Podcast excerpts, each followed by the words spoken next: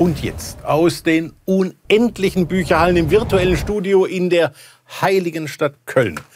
Die Spiegel-Bestsellerliste Belletristik. Platz 10. Joel Dicker, Das Geheimnis von Zimmer 622. Was ist falsch an diesem Satz?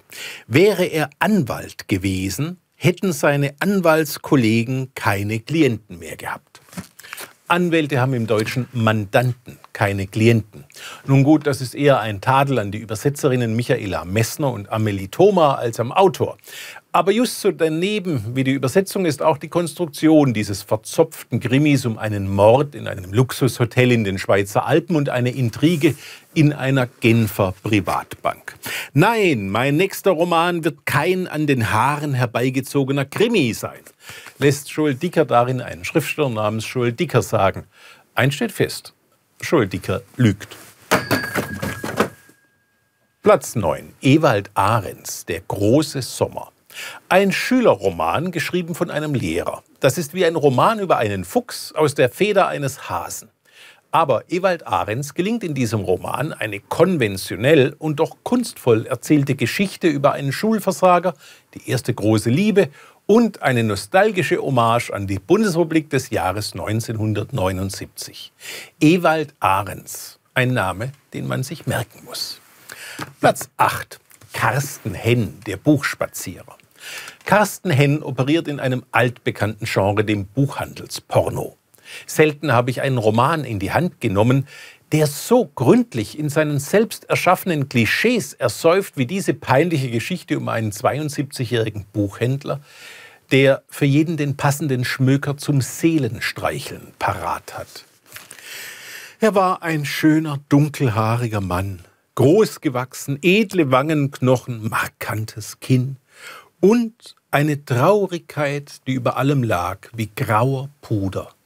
Er trug, wie stets, einen dunkelblauen Zweireiher mit einer frischen weißen Orchideenblüte am Revers und seine schwarzen Lederschuhe glänzten, als ginge er zu einem Opernball. Diesen Schmonzes hätte Hedwig Kurzmaler nicht besser hinbekommen.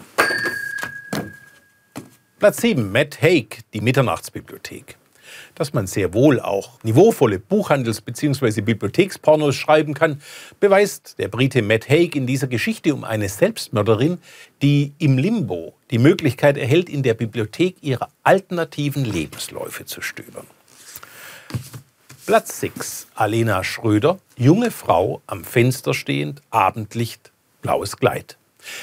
Dieser Debütroman erzählt eine Berliner Familiengeschichte über vier Generationen. Der Titel bezieht sich auf ein von den Nazis geraubtes Gemälde von Vermeer und liest sich nicht nur wahnsinnig süffig, sondern besticht durch erzählerische Intelligenz und soziologischen Scharfsinn.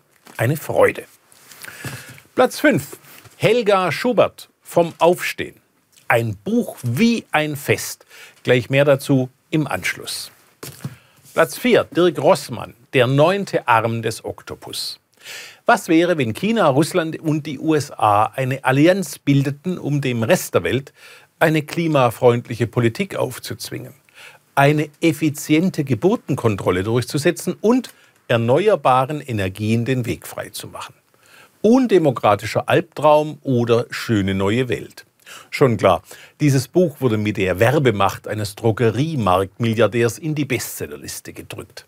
Aber das Romandebüt Dirk Rossmanns ist erstens amüsant und unterstreicht zweitens einmal mehr, die Zukunft gehört dem alten, reichen, weißen Mann. Platz 3. Benedict Wells, Hard Land. Wie gesagt, ein gutes Buch. Platz 2. Amanda Gorman, The Hill We Climb. Diese zweisprachige Ausgabe von Amanda Gormans mitreißendem Gedicht zur Amtseinführung Joe Bidens löst literaturkritische Schizophrenie in mir aus. So stark der Originaltext, so müde, matt und mutlos die Übersetzung.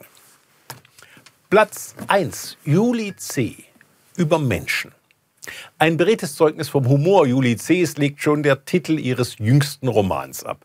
Nach Unterleuten erzählt C. jetzt also in Übermenschen von einer Aussteigerin aus Berlin, einem Dorfnazi in einem Kaff auf dem Land in Brandenburg und von der Suche nach Freiheit und Gemeinschaft in Zeiten der Pandemie.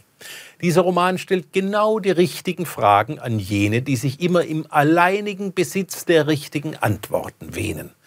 Ein Prüfstein für alle intellektuell Trägen, für die sich in ihren selbstgerechten Bubbles behaglich eingerichteten, kurz für unsere ach so moralisch korrekten modernen Pharisäer.